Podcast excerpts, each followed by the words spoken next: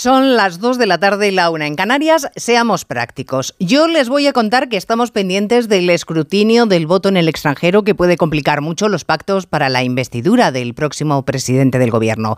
Que los precios han vuelto a subir y que la economía está mostrando claros síntomas de frenazo económico. Que Putin les promete a los países africanos que mientras él esté al frente de Rusia no les va a faltar de nada. Y va y le salen dos países contestones, Egipto y Congo, que le dicen que sí, que gracias, pero que no habría problema alguno si él acabara con la guerra de Ucrania.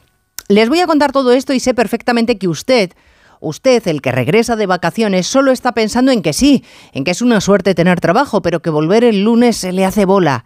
Y que usted, el que hoy se marcha, me estará escuchando de fondo mientras hace la maleta y en su cabeza solo hay una palabra, vacaciones.